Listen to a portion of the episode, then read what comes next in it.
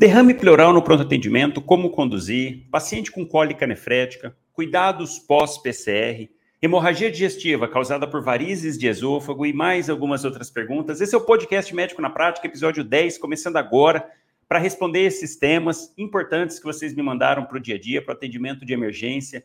Sempre, toda vez que eu vou responder, eu não simplesmente dou a resposta, e sim faço todo um contexto sobre aquela, aquela patologia para que você realmente entenda aquele assunto e não precise ficar só decorando. Qual é o tratamento para cólica nefrética, o melhor tratamento para cólica nefrética? Cólica nefrética é uma situação muito frequente no dia a dia, estimativa mais ou menos ao longo da vida que 12% dos homens vão apresentar algum episódio de cólica nefrética, enquanto que as mulheres, mais ou menos 6%. Mas aí tem uma grande característica: até 50% desses pacientes que fazem um único episódio de cólica nefrética, 50% vai ter algum episódio subsequente ao longo da vida. Quer dizer, é uma coisa frequente, principalmente naqueles estados do Brasil em que a temperatura é mais alta, o indivíduo toma menos água, desidrata mais por conta do calor. Então, acaba tendo um impacto maior nessas regiões. A gente sabe que tem todo um fator genético por trás também, em algumas situações até ah, ali no, no, no próprio rim, com a liberação de citratos, enfim. Tem essas particularidades, mas o paciente tem que ter essa predisposição e quando apresenta essa crise, ele tem chance de 50% de acrescentar, acrescentar, novamente. Tem uma relação com a genética, pacientes com antecedentes familiares positivo para cólica nefrética têm uma chance aumentada. E só um detalhe aqui, né? Não é porque o indivíduo tem a pedra lá no rim que necessariamente ele vai ter dor. E mais, a dor não é quando a pedra, quando o cálculo está no rim, né? Esse é um grande detalhe. É quando ele está descendo pelo ureter. Então, a primeira coisa, quando a gente fala de cólica nefrética, na verdade, a cólica não é realmente no rim, e sim no ureter. É quando ele está descendo pelo canal e aí o ureter faz contração para vencer esse obstáculo, essa obstrução pelo cálculo, e aí sim traz a dor para o paciente, traz essa, essa queixa muito frequente. Por que, que é importante ter esse entendimento de que a dor é pelo ureter? Porque dependendo do nível que for a obstrução, aí o paciente vai manifestar sintomas de dor diferente. Porque quando a gente pensa em cólica nefrética, pelo próprio nome, é uma cólica, é uma dor. Então, essa é a grande característica dos pacientes que estão apresentando esse episódio, a dor. Agora, dependendo do nível, da altura que o cálculo tiver, a dor muda. Olha que interessante. Então, classicamente, três regiões são mais responsáveis pela parada do cálculo durante essa descida. Primeira delas é quando o cálculo está na pelve renal e vai entrar por ureter, que é a junção a, a ureteropiélica, a JUP. Então, lá na JUP é um local que vai, que vai, que pode parar essa pedra. É só você pensar, caramba, ele está lá dentro da pelve renal muito amplo o espaço e de repente ele tem que entrar, canalizar como se fosse um funil para poder entrar pelo ureter. Então ali naquele local pode travar o cálculo, trazendo dor. Outro ponto também que pode parar, demorar mais para passar esse cálculo, é no terço médio do ureter. Por quê? No terço médio, vamos lembrar que o ureter é formado ali na pelve renal, na face medial, junto do músculo ilho-pessoas, vem descendo e ele cruza a ilíaca, os vasos ilíacos. Então, ele cruza por cima dos vasos ilíacos e em direção, a, a em direção a, a, ao trígono vesical. Nesse momento que ele está passando de lateral para medial, por cima dos vasos ilíacos, é um ponto que o cálculo tem mais dificuldade. Pensa só, ele está descendo. Aí, de repente, está o ureter deitado em cima dos vasos ilíacos puxa, ele precisa fazer essa volta ali ó, por cima. Então é um ponto também que o cálculo pode parar, trazendo dor nessa região. E por último, quando esse cálculo chega lá na junção uretero-vesical, na juve, ele também pode impactar bem na entrada da bexiga. Vamos lembrar que lá no trígono vesical, não é assim, ó, tá aqui a bexiga, o ureter chega diretamente e entra aqui. Ele segue um, um, um túnelzinho, ele é canalizado um pouquinho para poder entrar, apresentando ali, inclusive, uma, uma válvulazinha.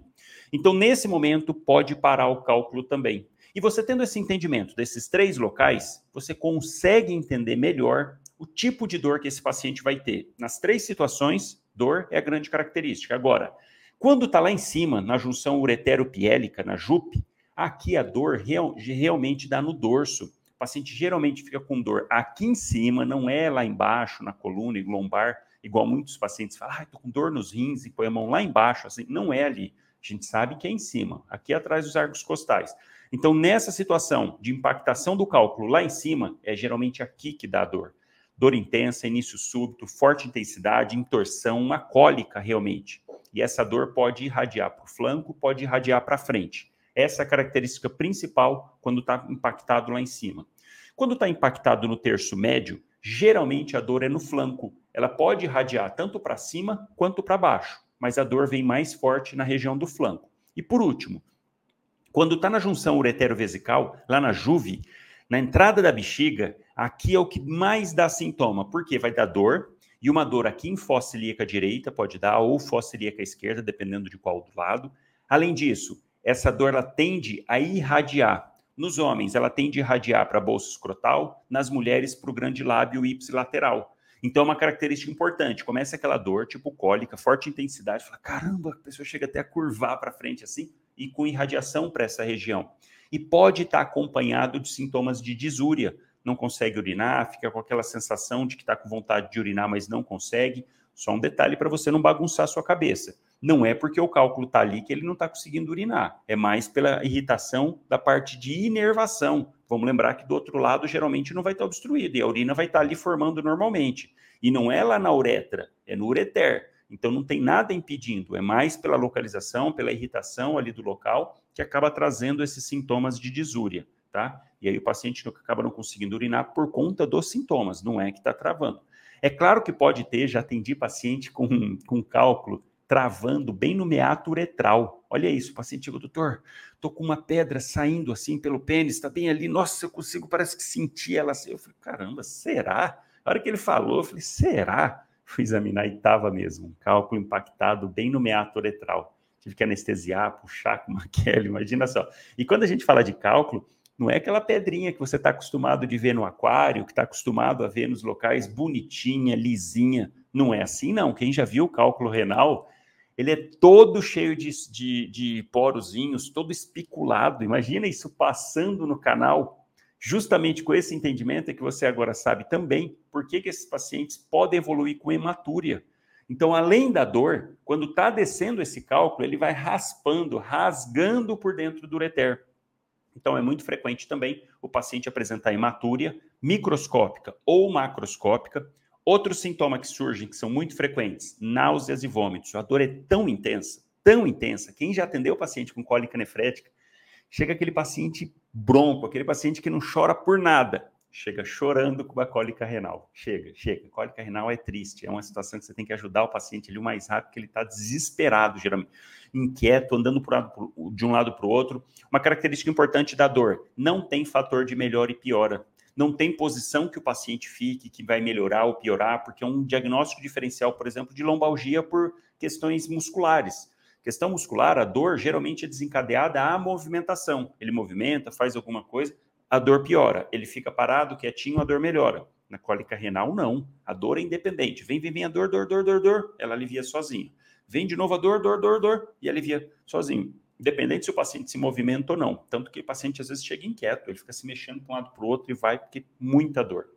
Então, tendo esse entendimento, essas características principais dos sintomas, quando você está de frente com esse paciente, Duas coisas você tem que descartar no, no seu raciocínio clínico. Primeiro, que o paciente tem, na história, né? Vê se ele está tendo febre, calafrios, porque isso é importante, que se ele estiver tendo um cálculo que está impactando e que está com infecção, isso é gravíssimo, tem que encaminhar esse paciente rapidamente para desobstruir essa via urinária, encaminhar para o urologista. Então, esse é o primeiro ponto que você precisa se atentar na história. Se está tendo febre e calafrio. Ah, o segundo ponto para esses pacientes é, a hora que você faz seu exame físico, ele não pode estar tá com peritonismo. Não pode, porque o ureter é retroperitoneal e a dor que dá é aquela dor tipo cólica. Então você vai palpar, examinar o abdômen do paciente, não pode ter defesa. Se tiver, tem alguma coisa estranha. Se ele está com descompressão brusca positiva, com sinais de peritonismo, você tem que pensar em outras causas diagnóstico para essa dor que esse paciente está tendo, principalmente quando ela é, por exemplo, em fossa ilíaca direita tá? Descartar aí, excluir apendicite e tudo mais. O paciente chegou. Qual que é a primeira conduta que você tem que fazer para ele? Analgesia. Primeira coisa que tem que vir à cabeça, primeira, porque é isso que o paciente está lá urrando de dor. Então é pensar numa analgesia. O que, que você deve usar de medicações para essa situação? Ó, de, o mais importante que não pode faltar na sua prescrição, anti-inflamatório não esteroidal. Essa é a medicação carro-chefe para essas situações. Por quê? O anti-inflamatório vai inibir algumas substâncias, vai inibir prostaglandinas, facilitando com que o cálculo desça.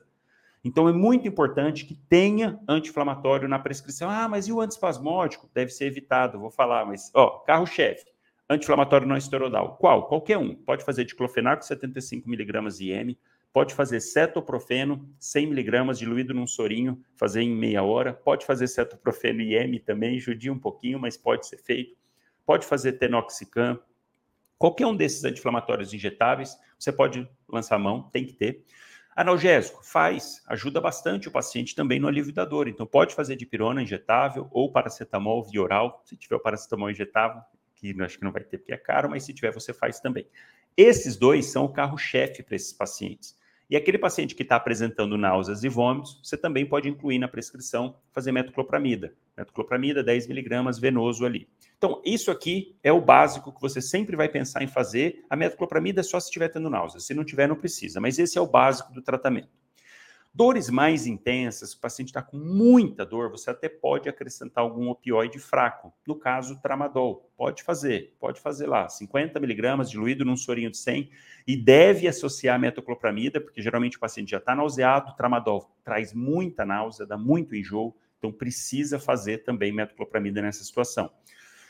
E antispasmódico, vai fazer? O famoso Buscopan, não deve fazer, que é só você raciocinar, poxa, o paciente está lá, ó, o, o ureter do paciente está tentando vencer aquele cálculo. Se você faz um antiespasmódico, teoricamente, esse cálculo vai ter mais dificuldade para descer. E o importante é que o organismo mande embora aquele cálculo. Então, deve-se evitar. Não é que não pode, é contraindicação absoluta, não é, mas deve-se evitar fazer Buscopan. Ah, mas eu só tenho lá Buscopan composto, não tenho dipirona sozinha, posso fazer? Detalhe que Buscopan composto tem 20 miligramas de ocina, e 2,5 gramas de dipirona. Então, pode fazer? Até pode, é uma dose alta de dipirona, até por isso que resolve quando faz buscopan composto na veia, ah, mas sempre que possível, evitar fazer antispasmódico. Então, essa é a primeira linha do tratamento, é você tirar a dor do paciente de qualquer jeito. Segundo ponto é avaliar esse paciente deve ou não fazer exame de imagem, porque esse é o outro grande ponto. Só pela clínica, que que, qual que é o problema que pode trazer esse cálculo ali dentro do ureter? Ele impactar no ureter e começar a fazer hidronefrose. Essa é a principal preocupação que você tem que ter de imediato, excluindo aqueles pacientes com febre, com calafrio, claro. Você tem que pensar, caramba, será que esse cálculo está obstruindo a via urinária a ponto de fazer hidronefrose? Quer dizer, não está deixando passar nada de urina? Como que você vai saber isso de frente com o paciente? Ah, pelo exame de ureia, creatinina?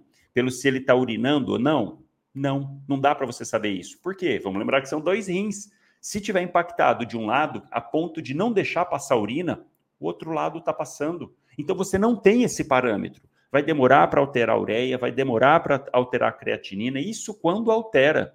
E a quantidade de urina geralmente vai estar tá mantida. Então não dá para a gente ter esse parâmetro na hora que você está só olhando para o paciente. É por isso que, para isso, o paciente precisa de exame de imagem. Tem até um score para saber se você indica ou não exame de imagem baseado nos sinais e sintomas do paciente, que é chamado score de Stone, de pedra Stone, que você vê lá sexo, vê o tempo de início dos sintomas, se é a raça branca, uh, se tem hematúria, se tem náuseas e vômitos. Você faz lá, tem os pontinhos, mais de cinco pontos, é considerado de risco moderado para cálculo renal, aí teria indicação de fazer, de fazer o exame de imagem. O que, que você tem que pensar? Se você, através do que eu expliquei no começo, já conseguiu direcionar o seu raciocínio clínico e a suspeita, sim, é forte para cálculo renal, esse paciente merece exame de imagem. Ponto. Essa é a questão. Se o seu principal, se a sua principal hipótese diagnóstico é cálculo renal, esse paciente precisa passar por exame de imagem, porque não tem como você, só olhando para o paciente, saber se está obstruído ali com hidronefrose ou não. Não tem como. Agora, o grande ponto é: eu vou mandar todos os pacientes que chegarem no pronto atendimento para fazer exame de imagem ali de urgência? Não. Essa é a grande questão. Todos os pacientes merecem exame de imagem, mas nem todos merecem ali na emergência. Essa é a grande questão, não tem indicação. Então, o que você vai pensar? Pacientes sem fatores de risco, que não é diabético, que não tem rim único, que não tem outras comorbidades, que não tem insuficiência renal, nada disso. Você medicou, a dor melhorou por completo, esse paciente você pode dar alta sim com o pedido de ultrassom para ele fazer via ambulatorial. Então, chegou, você resolveu o problema da dor e ele não tem nenhum fator de risco, não está tendo febre, não tem calafrio, não tem rim único, não está fazendo nenhum tipo de tratamento, não tem antecedente de cirurgia renal, nada disso. Você pode sim liberar esse paciente, orientar, vai passar as medicações de alta que eu vou falar e orientar que ele precisa fazer via ambulatorial o mais precoce possível esse ultrassom. Agora, aquele paciente que chega, está febril, calafrios, com leucocitose, esse aqui não tem nem o que discutir, esse aqui tem que ser encaminhado com urgência para o centro de referência, para o urologista avaliar, fazer. Se tiver obstruído, passar um duplo J, tirar esse, essa obstrução, porque isso aqui é urgência, é grave. Não vai melhorar a infecção se não desobstruir a via urinária. Tirando esse, paciente que chega, que é diabético, que tem outras comorbidades, insuficiência renal, já tem algum grau de alteração renal, já fez algum tipo de cirurgia renal, esse paciente você não pode mandar ele embora, ele precisa fazer ultrassom. Por que rim único? Imagina, o paciente só tem um rim, fez já uma cirurgia, ele doou o outro rim, por exemplo, já fez alguma cirurgia, precisou tirar por algum cálculo coraliforme, impactado no outro rim que tinha já inativado outro rim, ele só tem um. Você não pode correr o risco de deixar ele obstruir, fazer uma hidronefrose e perder esse rim. Então, esse paciente merece exame de imagem. Então, esses pacientes, exame de imagem. Qual que é o de escolha para você ver cálculo renal? Tomografia. Esse é o exame de escolha, sem contraste. Qual que é o problema? A gente não tem em todos os locais. Se você tiver ultrassom, ó, primeira escolha, tomografia. Segunda escolha, ultrassom. Qual que é a vantagem e a desvantagem do ultrassom? Vantagem, fácil, fácil de fazer, custo mais baixo, vai ali, não tem contraste, não tem nada, consegue fazer rapidamente. Qual que é a desvantagem? Geralmente no ultrassom você não consegue ver o cálculo, mas na verdade o ultrassom vai te ajudar não é para ver o cálculo, porque você já fez o diagnóstico de cólica nefrética pelo seu exame físico, pela sua história. Isso aqui é para você olhar o rim com ultrassom e ver que aquele rim não está com hidronefrose. Legal, você fica tranquilo. Falou, olha, tem, não viu o cálculo, deve ter um cálculo aí que está descendo, mas o rim não está ficando inchado, não está com hidronefrose, quer dizer que a obstrução não está por completo. Tendência é que saia. Legal, fica mais tranquilo. E o raio-x de tórax, raio-x de abdômen, pode fazer? Poder até pode. A maioria dos cálculos são, radio, são radiopacos, mais de 60%, 70% são radiopacos. Mas você só olhar pode confundir com fecalito, pode ter distensão gasosa que vai te atrapalhar a olhar. Então, assim, se você só tem o raio-x, até pode fazer, mas você não vai conseguir ver se tem hidronefrose. Então, raio-x de abdômen pedir de rotina? Não deve, não. O ideal, ultrassom, melhor ainda, tomografia. Ah, não tenho nem ultrassom nem tomografia. Você encaminha para um serviço que tenha. Ah, é só em outra cidade? Não importa, você faz a sua parte. A sua parte é você analgesiar o paciente, tirar a dor dele naquele momento, e fazer o certo, que é o exame de imagem. Então, você faz a solicitação, faz o caminhamento, e aí é responsabilidade do paciente, do sistema, se ele vai fazer ou não o exame de imagem. Mas o fato é que você vai precisar encaminhá-lo para fazer exame de imagem. E na hora de dar alta para esse paciente, o que, que a gente usa de medicação? Mantém o anti-inflamatório de 3 a 5 dias, ibuprofeno, diclofenaco, nimesulida, qualquer anti-inflamatório não esteroidal, de 3 a 5 dias. Pode fazer o analgésico junto, principalmente se está com muita dor, pode fazer tramadol junto, pode passar para o paciente comprar 50 miligramas de 8 em 8 horas. E você pode fazer terapia uh, medicamentosa de expulsão, TME. O que, que a gente pode usar para esse paciente? Quando o cálculo tem entre 5 milímetros e 1 centímetro, esse é o mais indicado para esses pacientes usarem essas medicações para tentar expelir o cálculo. Cálculos menores do que 5 milímetros e maiores do que 1 centímetro não tem resultado. Menor do que, um, do, que 500, do que 5 milímetros vai sair sozinho de qualquer jeito. Maior do que 1 centímetro não vai sair. Então, esse paciente vai precisar provavelmente de intervenção. Se você está lá, vai dar alta para o paciente, não conseguiu fazer exame de imagem, você não viu o tamanho do cálculo, passa. Porque se tiver naquele intervalo, vai ajudar. E você vai dar para ele o pedido de ultrassom que ele vai fazer depois. Então, aí ele vai buscar atendimento depois para ver se expeliu ou não aquele cálculo. O que, que dá para passar para o paciente? Duas medicações, de maneira geral, tansulosina e nifedipina. Tansulosina é uma medicação alfa, alfa-agonista que é usado também para, principalmente, na verdade, para hiperplasia prostática benigna, porque ele vai e relaxa principalmente ali essa região da uretra, mas, por um pensamento, uh, por analogia, ele também relaxa todo o restante do ureter. Então você usa lá 0,4 miligramas, uma dose por dia. tá? Você pode passar para o paciente até 30 dias. Se caso ele perceba que expeliu, ah, saiu, fez barulhinho no vaso, ele até pode parar antes. Essa é a primeira escolha. Segunda escolha que você pode passar para o paciente, nifedipina, um bloqueador de canal de cálcio. Problema da nifedipina, pode fazer hipotensão para o paciente. Você passa lá meio comprimidinho, passa uma dose mais baixa, de 12 em 12 horas, e se o paciente já tiver previamente hipotensa, ele vai passar mal, vai ficar ruim. Então, de preferência, geralmente, tanzolosina como primeira opção, segunda opção, nifedipina. De novo, passa por 30 dias, se ele perceber que expeliu antes, pode parar, ou se ele for fazer um exame de imagem e não viu o cálculo depois, ele pode parar também, tá? Então, de maneira geral, aqui está sistematizado como que você vai brilhar no atendimento do seu paciente que chegar com cólica nefrética. Outra pergunta, derrame pleural no PA, como conduzir? Essa é uma dúvida muito frequente também. Você está lá atendendo, chega lá, tudo mais, ah, legal, você faz o atendimento, faz um raio-x do paciente, está lá, está com derrame pleural. E agora, fazer o que com esse derrame? O primeiro pensamento que você tem que ter, na verdade, é por que, que esse derrame está lá? É isso que tem que vir à sua cabeça. Porque o que, que é derrame pleural? Presença de líquido entre pleura junto do pulmão, pleura visceral, com a caixa torácica, com a pleura parietal. Então, esse líquido que está ali não era para estar tá ali. Isso não é normal. É o primeiro ponto. Fala, caramba, por que é que esse líquido está presente aí? Esse é o primeiro fato. Você pensar nisso na hora que está de frente com o paciente. Segundo ponto, se esse líquido está ali dentro, tem situações que a gente vai precisar drenar e situações que não. Mas de maneira geral, você precisa entender o porquê que está ali. E geralmente, para a gente entender o porquê que está ali dentro, precisa drenar. Então tá aí já a primeira indicação de, do que fazer com derrame pleural. Diagnóstico.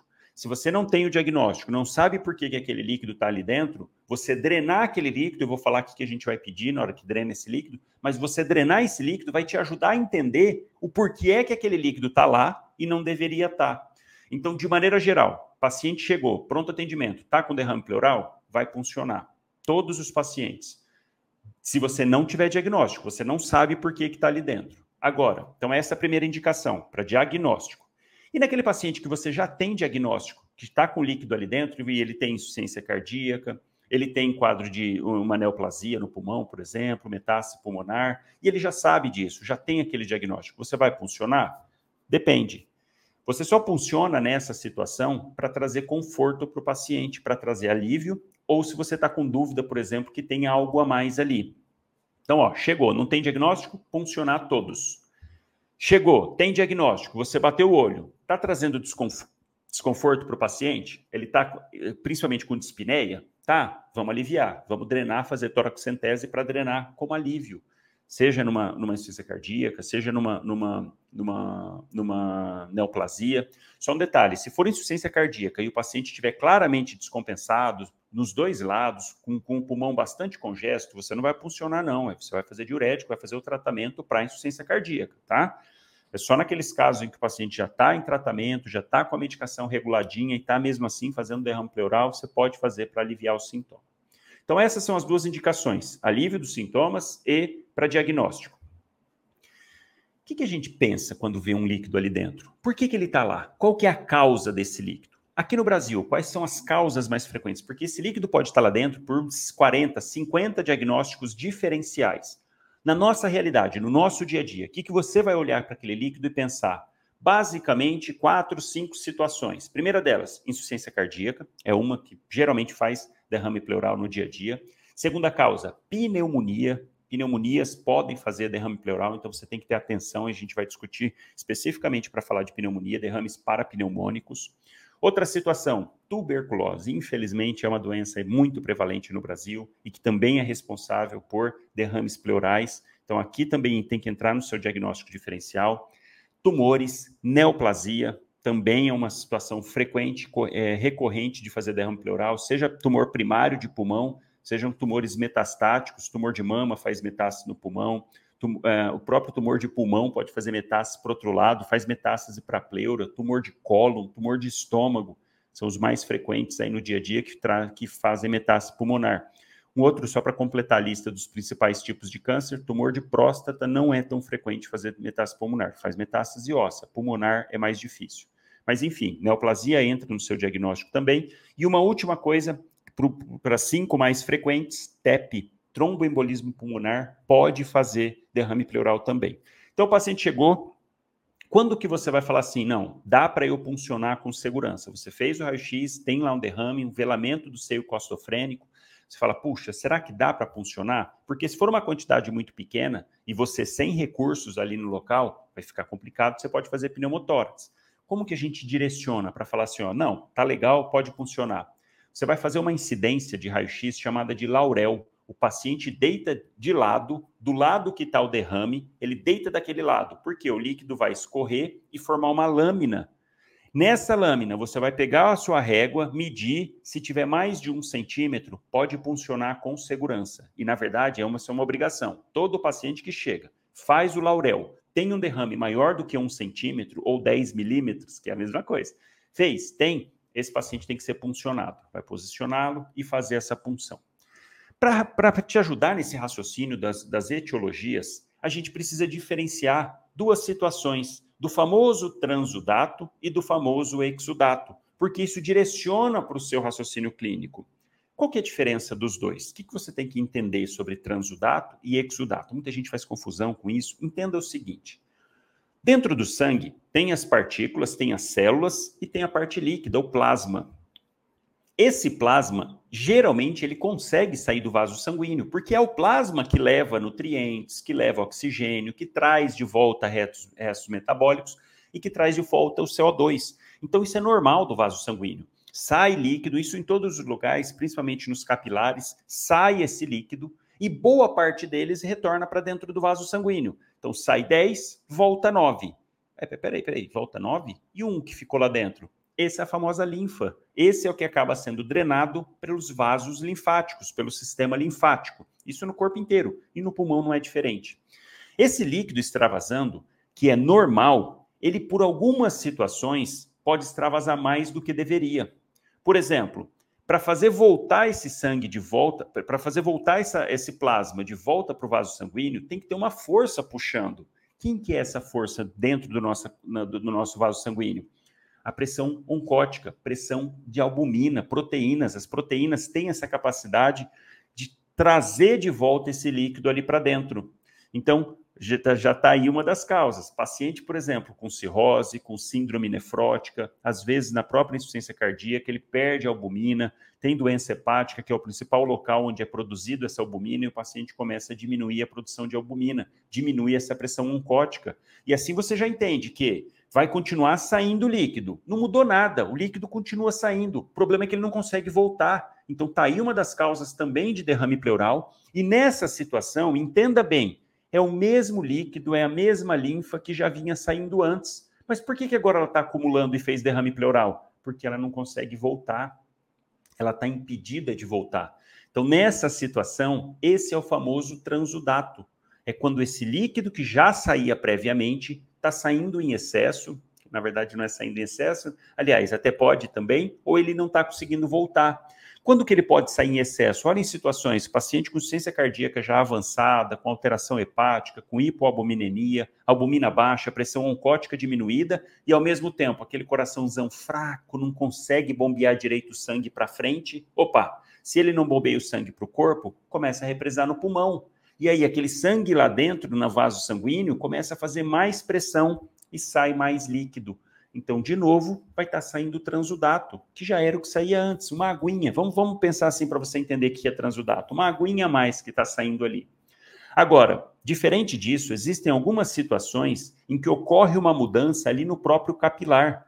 Processos inflamatórios, processos infecciosos, tuberculose, neoplasia, pode mudar a conformação desse capilar.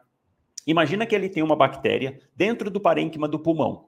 Aquele capilar que está aqui do lado, passando pertinho dessa bactéria, recebe o, o, o, a mensagem de que tem essa bactéria, porque a gente tem os macrófagos lá junto, recebe uma mensagem e fala: opa, tem uma infecção aqui, preciso de ajuda. Como que esse capilar ajuda? Abrindo seus poros, abrindo o endotélio, fazendo vasodilatação, com liberação de pró-inflamatórios, o próprio endotélio faz isso, libera prostaciclinas, prostaglandinas ali no local, leucotrienos, inter, interleucinas, que faz essa dilatação do capilar. Para quê? Para possibilitar que saiam células de defesa ali para aquele local. Então, para que saiam ah, para que saia neutrófilos, linfócitos, células natural killer. Mas olha só, quando abre tanto assim os poros, não são só as células que saem, e toda a parte líquida do, do plasma acaba saindo também junto com proteínas, sai muita proteína, o próprio DHL, complemento, imunoglobulinas, porque precisa disso ali para aquela situação.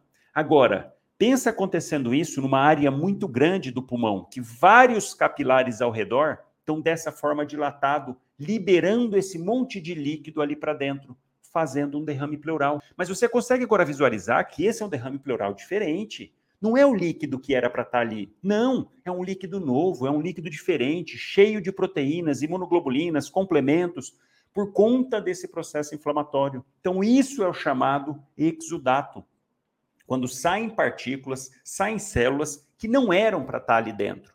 Então, dessa maneira, você consegue diferenciar melhor para a etiologia. E como que a gente faz quando funciona para saber se isso é transudato ou exudato? Pela clínica, você já consegue direcionar também. Ah, isso é uma insuficiência cardíaca que eu tenderia a pensar mais em transudato? Ou não, isso é uma provável pneumonia, eu pensaria mais em exudato. Legal, para confirmar o seu diagnóstico clínico, que você já estabeleceu previamente, tem os famosos critérios de Light. Você faz a punção, tira lá pelo menos 30 a 50 ml do, do, do líquido e manda para o laboratório e vai pedir dois parâmetros para avaliar em três situações.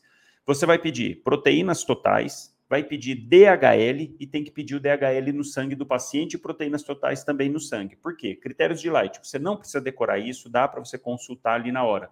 Você vai comparar primeiro proteína no, a relação entre proteína na pleura e proteína no sangue porque quanto mais proteína eu tiver na pleura, mais eu sei que isso é exudato. Agora, você entende a fisiopatologia disso, está vazando coisa que não deveria. Proteína é uma das coisas. Então, se eu tenho uma relação proteína do, da pleura com proteína sanguínea maior do que 0,5, isso daí é exudato.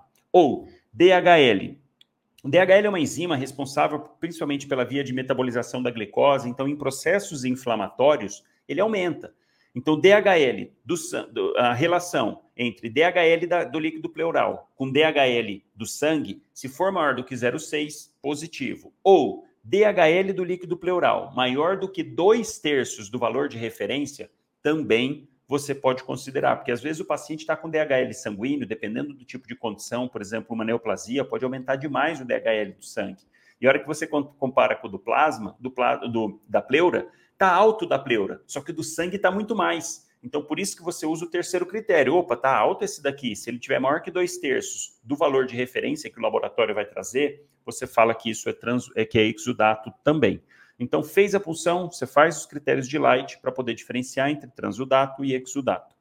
Outras coisas você também pode pedir. Celularidade, isso te ajuda. Quanto maior a quantidade de células, mais isso tende a falar que é exudato.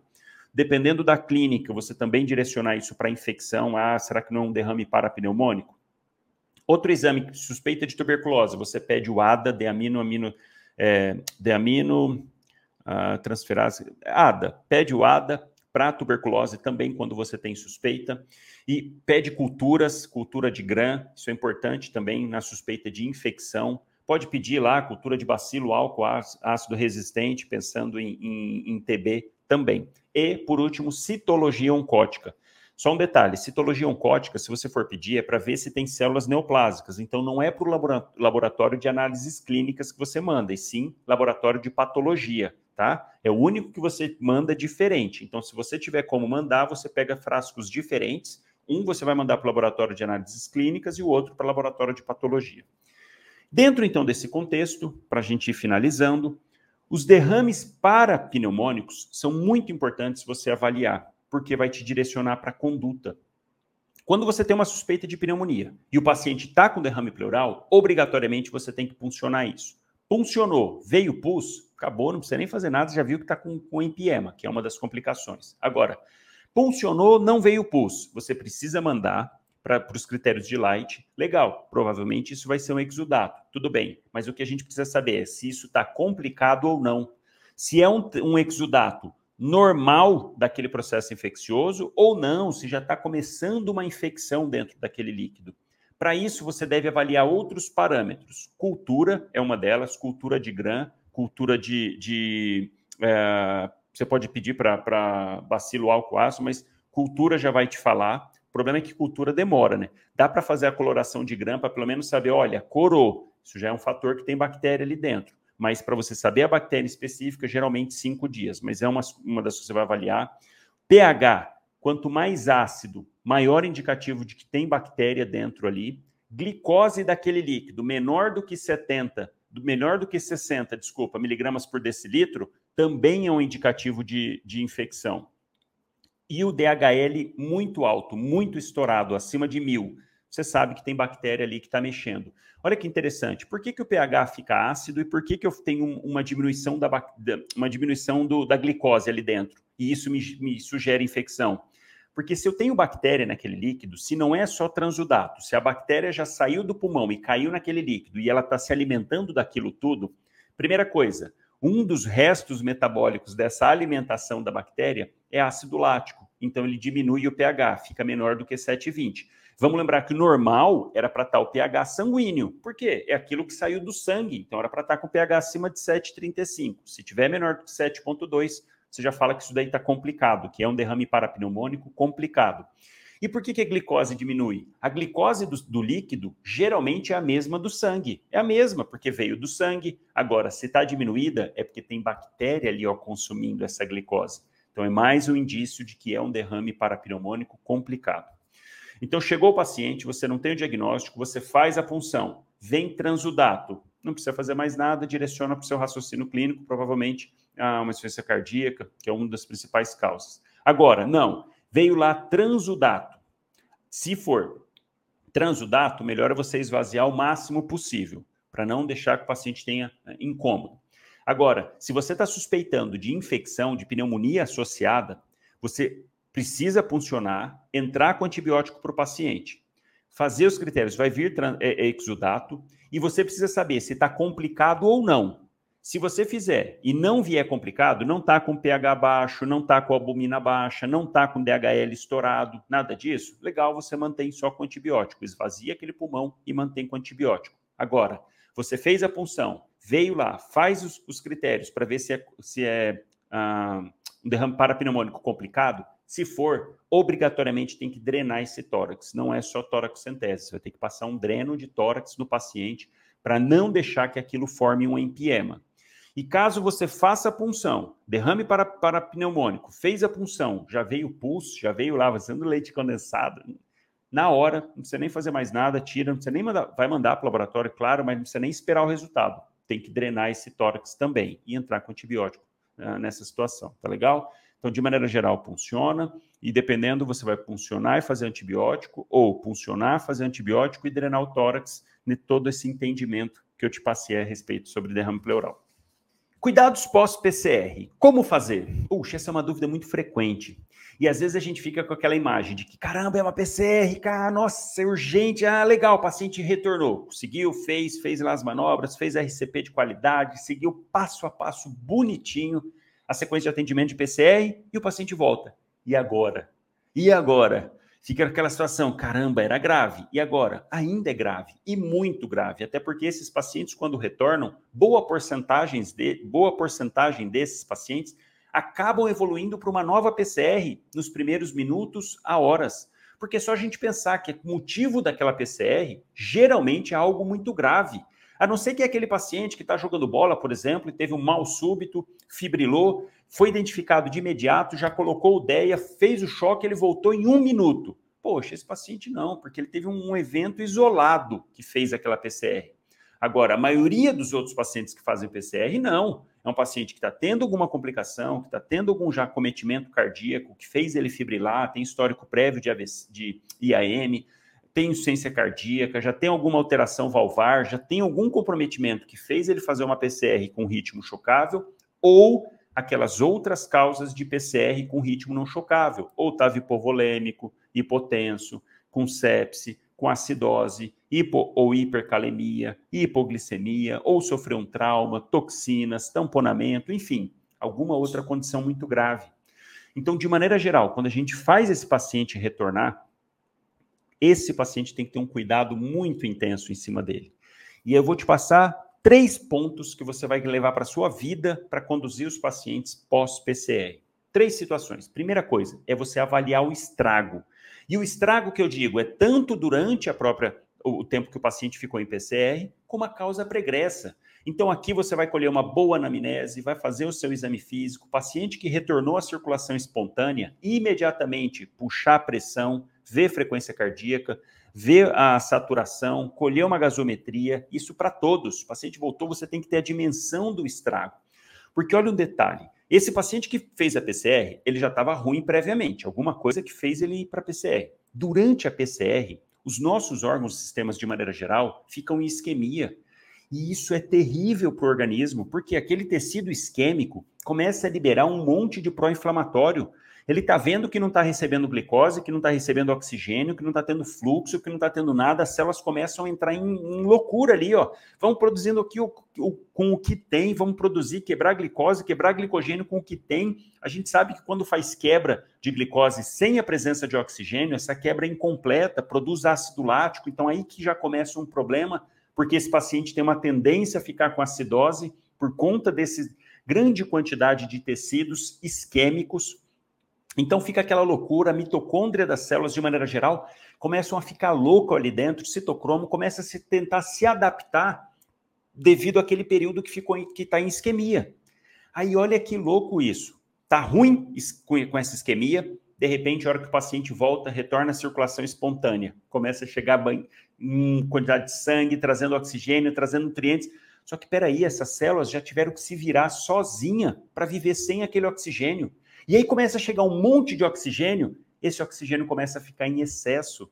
E o oxigênio em excesso, em excesso é deletério também, principalmente pela liberação de radicais livres. Então, olha que louco, estava ruim sem. Depois, a hora que chega essa fase de reperfusão, é tão ruim quanto a fase de isquemia.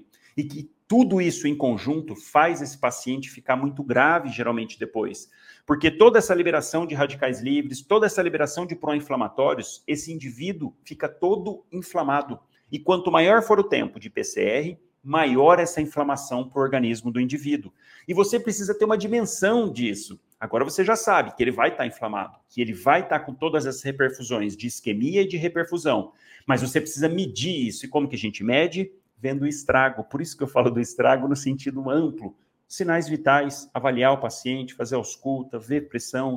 Tanto que geralmente esse paciente volta chocado, hipotenso, tempo de enchimento capilar lá nas alturas, muito ruim, pele pegajosa, fria, saturando mal. Então você tem que entender isso. Essa é a primeira etapa. Segunda etapa, primordial, avaliar a parte ventilatória. Se esse paciente não foi intubado durante, eh, durante a, o procedimento de RCP, provavelmente vai precisar ser intubado. E aqui tem um detalhe: durante a PCR, quando você faz a intubação, o paciente está parado, você não usa nada de medicação. Às vezes eu recebo esse tipo de pergunta, doutor, o que, que eu uso de medicação para intubar o paciente em PCR? Não usa nada. O paciente está parado, ele não tem reflexo algum, zero, não tem dor, não tem consciência, não tem nada. Então você não vai usar nada, vai intubar direto. Agora, depois que esse paciente retornou, aí ele tem sensibilidade, tem reflexo, tem dor. Então, nesse caso, a gente vai precisar usar medicações, sim, a não ser que o paciente retorne em Glasgow 3, por exemplo. Aí você pode ali, não vai ter reflexo nenhum, não vai ter nada, você pode entubar direto. Agora, se não tiver em Glasgow 3, você vai precisar, vai precisar fazer pré-droga, vai precisar fazer indução, bloqueio neuromuscular e entubar esse paciente. E é muito mais difícil entubar esse paciente nessa situação do que na PCR. Com certeza, porque aqui o paciente vai estar chocado, chocado, ruim, má perfusão, saturando mal. Se você demorar para entubar, ele vai parar novamente por causa de hipóxia. Às vezes o paciente está bradicárdico. É uma situação muito pior. E que você vai ter que ter um arsenal ali, ó, saber muito bem esse passo a passo para entubar. Você vai ter que dominar muito bem as medicações que você pode usar nessa situação. Sugiro que use etomidato, porque não cai a pressão vai ser o melhor ali, deixar separado um, bloque, um bloqueador neuromuscular que vai te ajudar dependendo da situação que o paciente tiver. Mas esse é um dado, uma parte que você não pode negligenciar. Você vai ter que ver a dimensão do estrago e imediatamente partir para suporte ventilatório. Porque se você não fizer esse suporte, o paciente vai parar de novo. E rapidamente. Então, segundo ponto, suporte ventilatório. Se não entubou, muito provavelmente vai precisar entubar, e se tiver entubado, acoplar ele no ventilador. Porque no ventilador você consegue ter parâmetros mais finos desse paciente. Você deixa com uma PIP razoável, faz volume corrente ou ventila a pressão, tanto faz, não tem nenhum que é melhor do que o outro. Você pode optar pelas duas coisas, optar por pressão, por volume, faz, você controla a FO2 que está entrando para o paciente, deixa uma PIP basal, então você consegue ter esse manejo e ter certeza que você está mantendo uma boa saturação, sem dar de mais oxigênio, sem dar de menos, deixando uma saturação entre 94 e 96, está de bom tamanho, de preferência com uma frequência respiratória não tão aumentada, e tem como você ajustar isso no ventilador. Então é muito importante você ter esse domínio nesse momento de suporte ventilatório. E por último, suporte circulatório. Como esse paciente vai estar inflamado, liberação de muito pró-inflamatório, então com tendência a fazer choque distributivo, perdendo líquido para o terceiro espaço.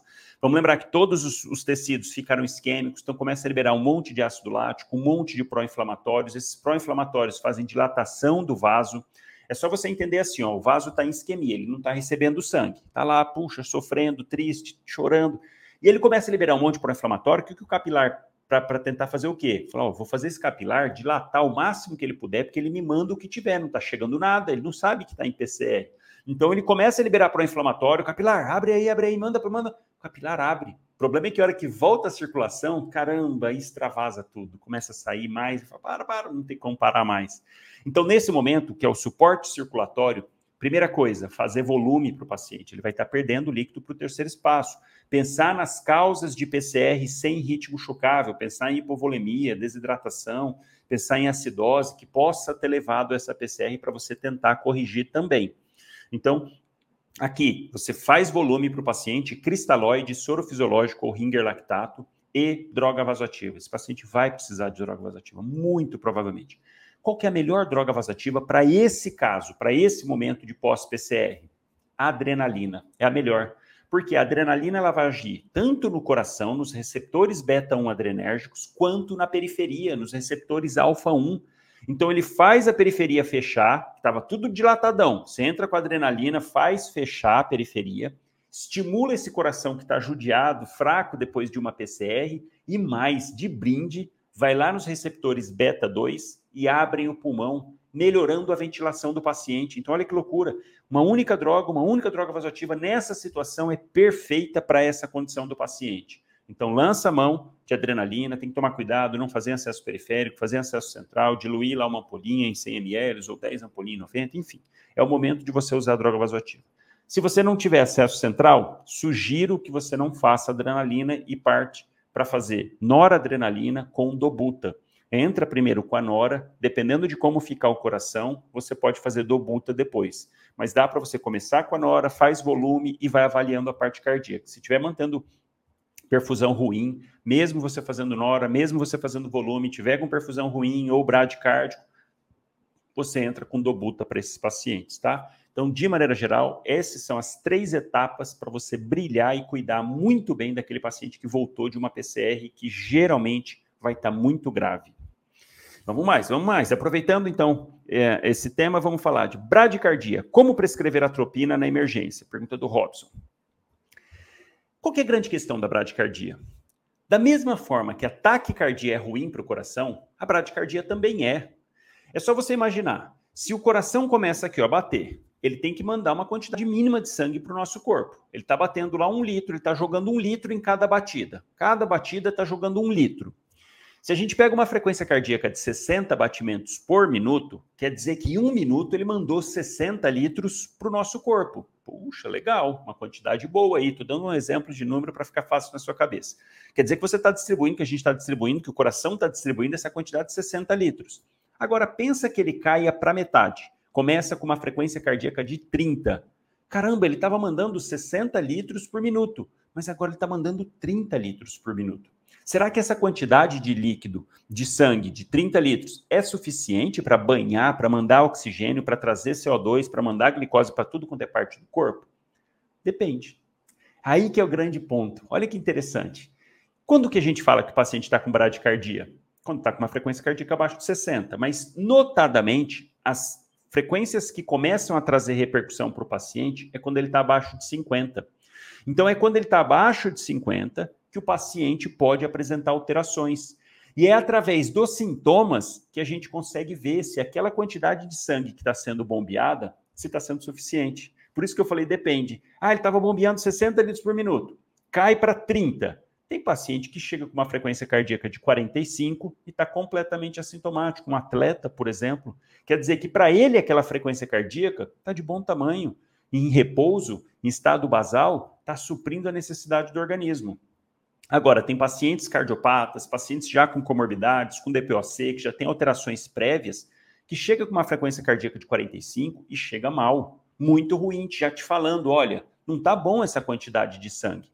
Então é por aí que você começa o atendimento do paciente com bradicardia. Saber se aquela bradicardia tem repercussão ou não tem. Esse é o primeiro ponto.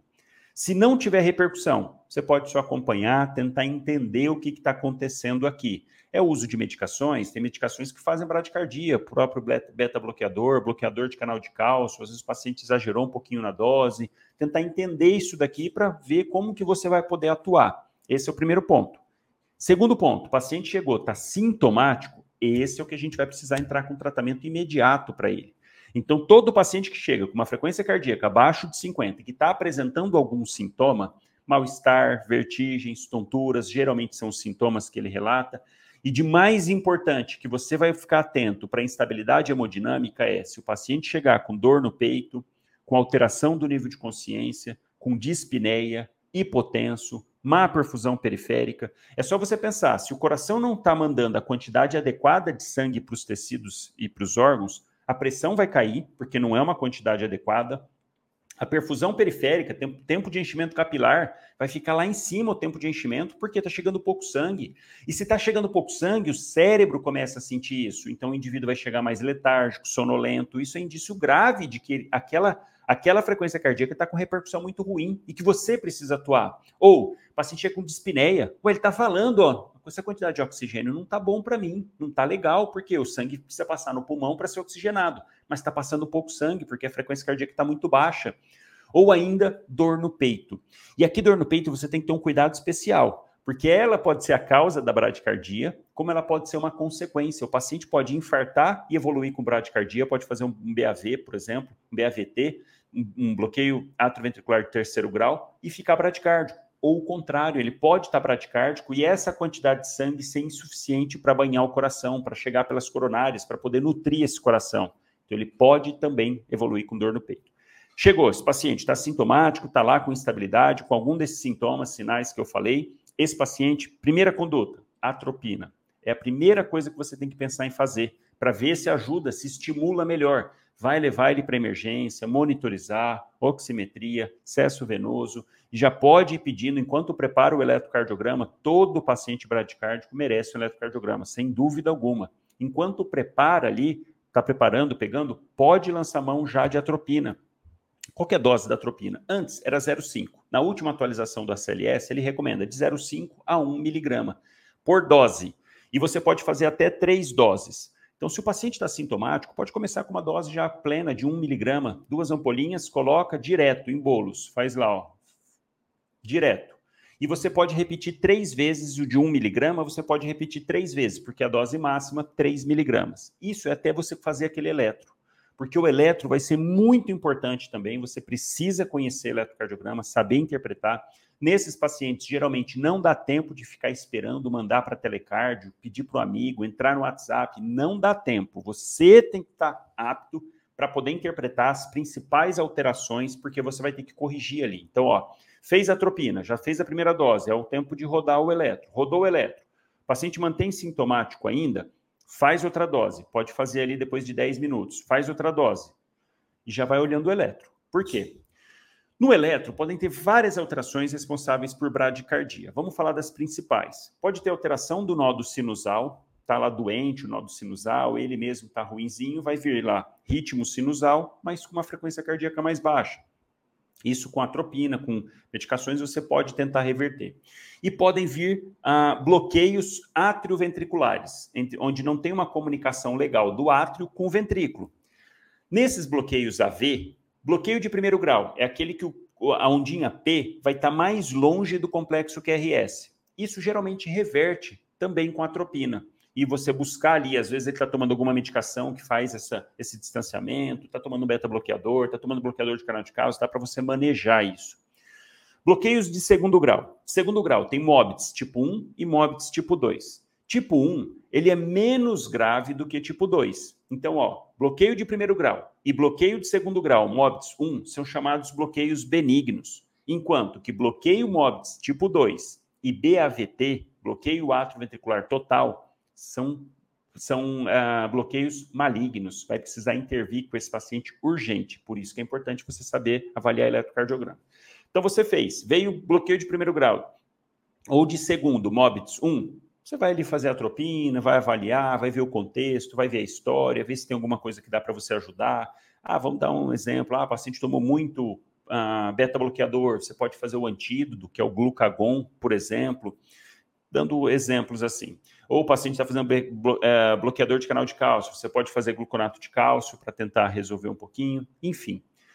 Agora, paciente chegou, já, já fez a tropina, fez ou não fez, mas viu o eletro, tem bloqueio maligno, nem adianta fazer mais atropina, não vai resolver, você precisa partir para a etapa 2. Então, primeira etapa, atropina.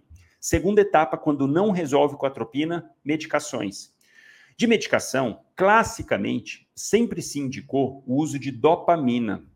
Só que a dopamina é chata para usar, muito chata, porque ela depende da dose. Se você faz dose baixa, faz um pouquinho de hipotensão. Se você faz dose moderada, ela tem um efeito uh, cardíaco. E se você faz alta dose, faz vasoconstrição. Enfim, é, para o dia a dia, a gente quase nem vê mais hoje. Faz tempo que eu nem vejo usando mais dopamina. Quando eu formei, até usava mais. Agora, não. Qual que é outra opção no lugar de dopamina? Adrenalina. Adrenalina para isso é ótimo, porque vai estimular o coração e vai também fazer vasoconstrição. É ótimo até certo ponto também, dependendo das condições do paciente, essa fechada ali, ou dependendo do tanto que taquicardizar o paciente, também não é tão bom. Mas é a segunda opção. O problema é que você precisa de acesso venoso para poder usar. Terceira opção, dobutamina. Se o paciente não tiver hipotenso, não tiver chocado, você pode entrar com dobutamina. Se tiver chocado, tem que ser adrenalina obrigatoriamente.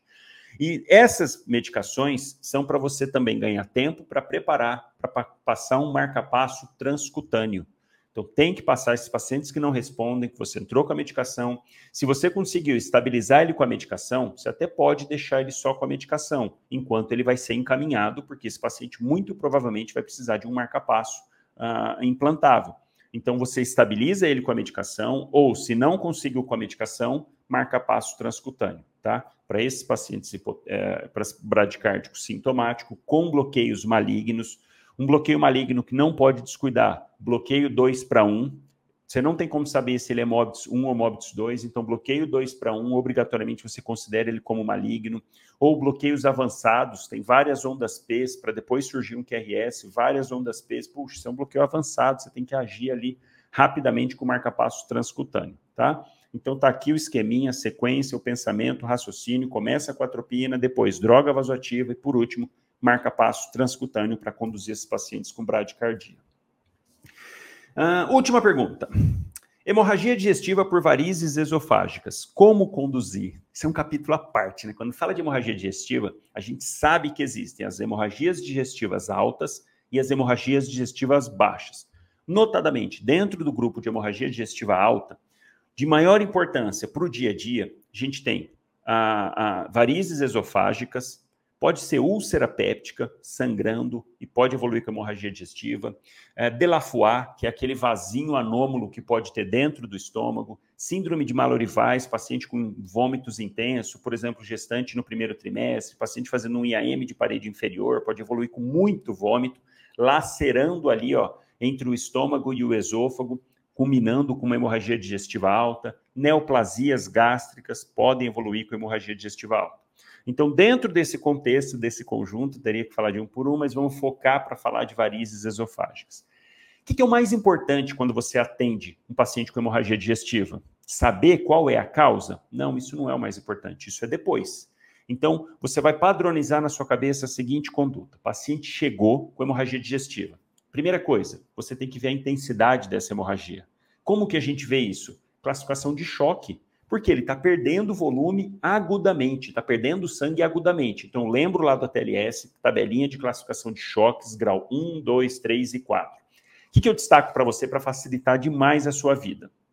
Nessa classificação, choque grau 1 é aquele paciente que está normal. Ele teve uma perda de sangue até 15% da volemia, até 700 ml, e está bem, está tranquilo, não tem nenhuma repercussão. Agora, choque grau 2, o paciente já perdeu mais de 700 ml, de 15% a, 20, a, a 30%, e aqui começa a surgir o primeiro, a primeira alteração do organismo para compensar essa perda de, de volume, taquicardia. Então, o paciente notadamente chega com uma frequência maior do que 100. Então, aqui, eu estou diferente com o paciente com hemorragia digestiva aguda, com uma frequência maior do que 100, eu sei que pelo menos grau 2 ele já é. Olha só, já perdeu uma quantidade razoável de sangue. Grau 3 é além da frequência cardíaca aumentada, o paciente já começa a ter hipotensão por conta dessa hemorragia. Então, o paciente chegou hipotenso, eu sei obrigatoriamente que ele está em grau 3 já de choque hipovolêmico. E por último, grau 4, vai estar tá taquicárdico hipovolêmico com alteração do sensório de tanto sangue que ele perdeu, ele já não está conseguindo a ah, fazer chegar uma quantidade satisfatória de sangue no cérebro. Então, olha que simples, não precisa decorar aquela tabelinha toda com vários parâmetros, é só isso. Taquicardia, hipotensão, então, a taquicardia já é choque grau 2, hipotensão, choque grau 3 e alteração neurológica grau 4. Esse é o primeiro ponto. É você bater o olho no paciente e ver quanto está tendo de importância. Porque, por exemplo, o paciente que chega lá, escarrou sangue, ah, deu uma tossida, tal, saiu um pouquinho de sangue tem repercussão nenhuma para ele. Ele pode falar que está com hemorragia digestiva e não tem repercussão. Então, primeiro ponto, ver a gravidade dessa hemorragia. Segundo ponto, quando chega esse paciente, eu não tenho certeza da causa, eu preciso ter uma base para saber se essa, se essa hemorragia tem chance de repetir, se, ou se ela tem chance de não parar. Para isso existe uma classificação chamada classificação de Glasgow-Blatford, em que você usa alguns parâmetros que, quando tem presente, esse paciente tem alta chance, tem uma chance elevada de fazer recidiva do sangramento. Porque, de maneira geral, quando o paciente faz uma hemorragia digestiva, às vezes o vaso está sangrando ainda, mas a maioria das vezes ele sangrou e parou. Mas a questão é que ele sangra e para e forma um coágulo. Aí, dali um pouquinho, ele volta a sangrar de novo, forma outro coágulo e fica nisso. Então, você, com essa classificação de Glasgow, Blatford, você consegue dar uma direcionada falar: peraí, esse paciente precisa fazer endoscopia. Ele tem alguns parâmetros, por exemplo, paciente hepatopata, você já manda direto para endoscopia, paciente que chega com frequência cardíaca acima de 100, paciente que chega hipotenso, que chega com alteração do HB, não precisa decorar, isso é tempo de você ver. Quer dizer, qualquer coisa que dê indícios de que é um sangramento razoável, a chance desse paciente ressangrar é alta. Então, esses pacientes, se tiver qualquer uma dessas, necessitam de endoscopia. E quando a gente fala aqui de hemorragia digestiva por varizes, esse paciente tem hepato, é, doença hepática, com certeza. Se ele tem varizes esofágica, é porque ele tem aumento da pressão portal, que está fazendo ter, ter, alternativas de voltar o sangue para o coração, saindo do sistema porta. Então, aqui, esse paciente, automaticamente, você sabe que ele vai precisar de endoscopia.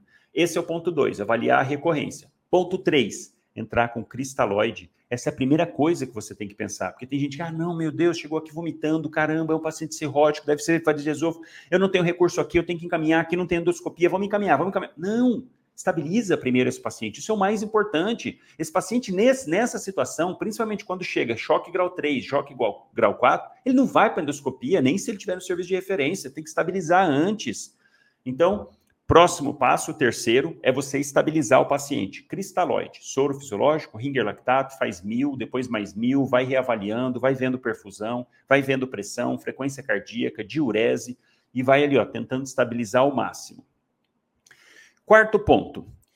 Esses pacientes que estão com sangramento muito intenso, que já chega com um choque importante, que você realmente não vai ter uma retaguarda, não tem uma, uma um serviço de endoscopia ali ó, próximo, você pode lançar mão da famosa sondinha de Saint em Blakemore.